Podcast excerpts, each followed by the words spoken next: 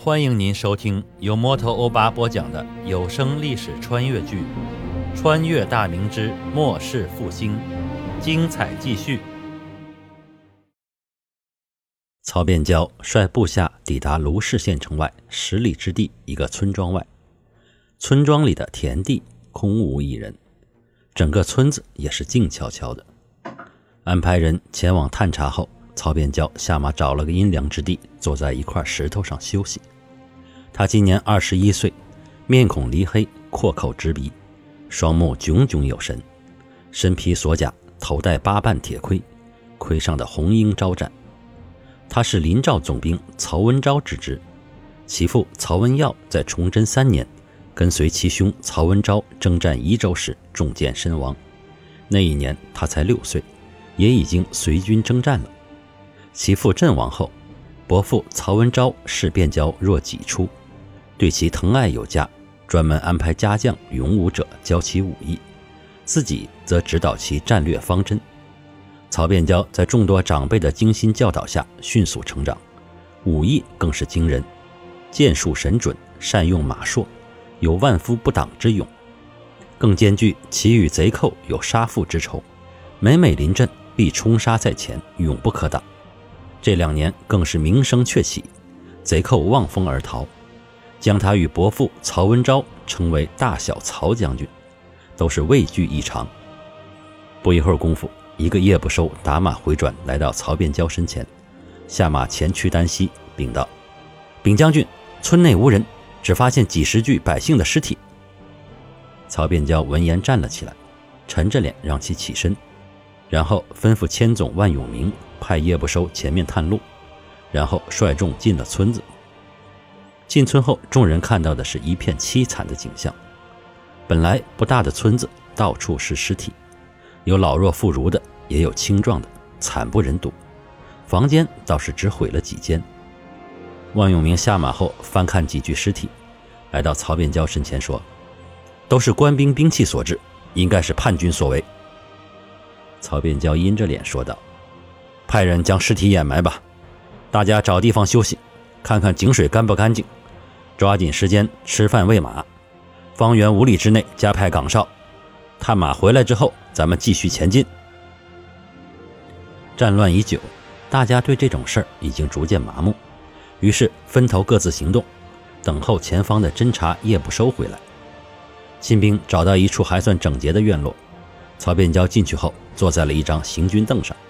一个亲兵递过椰瓢，他接过来，仰头咕咚咕咚地灌了一气，然后舒服地长出了一口气，抹了一下嘴角的水渍，抬头看看天色，也就是在未时左右，离天黑还尚早。亲兵又拿来干饼酱菜，曹变娇大口地吃了起来。将将吃完，万永明带着一个前去探路的叶不收，匆匆进了院子。叶不收单膝跪地禀道：“禀将军。”叛军徐来朝部正在攻打县城，卑职远远看到城头防守的都是民壮，根本抵不住叛军，估计再过半个小时就会县城了。曹变蛟站起身形问道：“徐来朝中军在何处？”禀将军，叛军阵型散乱，已复攻城，中军大旗在阵型后面，对后方的防备很是薄弱，可能是没想到督帅决断如此之快，也没想到我军来此之速。呵呵。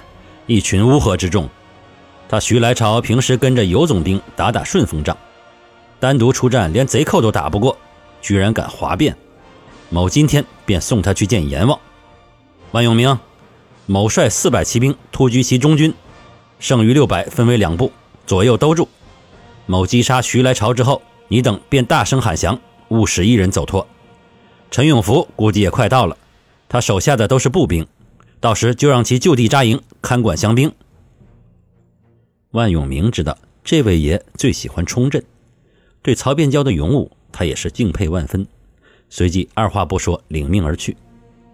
卢氏县城下，徐来朝坐在营帐外的交椅上，观看着手下攻城。虽说缺少攻城的器械，但县城的城墙根本就不高，也没有护城河。官兵砍伐树木，做成十余架简易的云梯。举着盾牌强攻，旁边的弓手不停地往城头放箭，守城的青壮不时发出中箭后的哀嚎。卢氏县知县夏祖勋身穿官服，手拿宝剑站在城头，大声指挥着民壮往下扔雷石。一架云梯上有个身穿重甲的魁梧大汉，一手持盾，一手拿刀，盾牌隔挡掉一块雷石后，在城头上冒出头来。眼看着就要登上城头，几个青壮扑了上去，有的拿刀砍，有的拿枪刺。这人左手持盾，猛地一挥，将刀枪全部隔开，腰腿发力，已是跳上城头。紧接着，右手横刀一划，锋利的刀刃割开了一个持枪青壮的咽喉部位。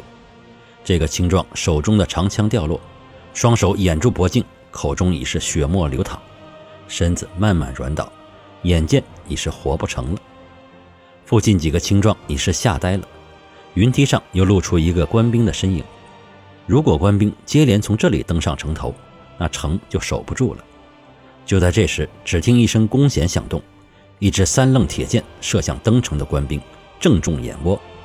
他大叫一声，向后倒去，正砸在待要登上城头的另一名官兵身上，两人一起掉落城墙。守城的青壮回过神来，几个人抱着一根粗粗的木头，冲着云梯上狠狠砸了下去。只听一阵惨叫。这架云梯上的官兵被砸落了下来，射中官兵的那人却是卢氏县巡检王志瑞。作为本县的巡检，手下有五十名巡丁。他本人平时喜好武艺，也时常训练手下，随县城剿灭过几支小股土匪，倒也颇有战力。这次官兵攻城，他把手下全部带来守城。如果没有这些巡丁，单单靠这些民壮守城，那城早就破了。但就算巡丁们有点战力，还是无法和正规的官兵相提并论。这才不到半个时辰，五十名巡丁已经伤亡过半，民壮死的是更多。他估摸着城是守不住了，但自己身为朝廷命官，能守一刻算一刻吧，大不了最后以身殉城。王之瑞大声吼道：“快扔灰瓶，快扔！”巡丁和青壮拿起城头的灰瓶，纷纷掷下。装满石灰的陶罐落地后崩裂开来，里面的石灰四下发散。城下的官兵不是被石灰迷了眼，就是被呛得狂咳不止，顿时一窝蜂地向后逃离。守城的压力顿时一轻，巡城的青壮齐声地欢呼起来。王志瑞来到知县夏祖勋的面前，两人皆面色沉重。他们知道官兵只是暂时被阻，下一次攻击可能就拦不住了。王之瑞拱手道：“大人，你带家眷先走吧，我带人挡一阵子。贼人攻进城也不会管跑掉的人，他们肯定会劫掠一番，再顾其他。”夏祖勋是崇祯三年同进士出身，在卢氏县已是第二任。他正色道：“朝廷委我为此县父母官，守土有责。本官若单独逃生，留治下百姓被人屠戮，你觉得我还有活着的滋味吗？”县城方大人、刘主簿都已经战死，本官也绝不苟活。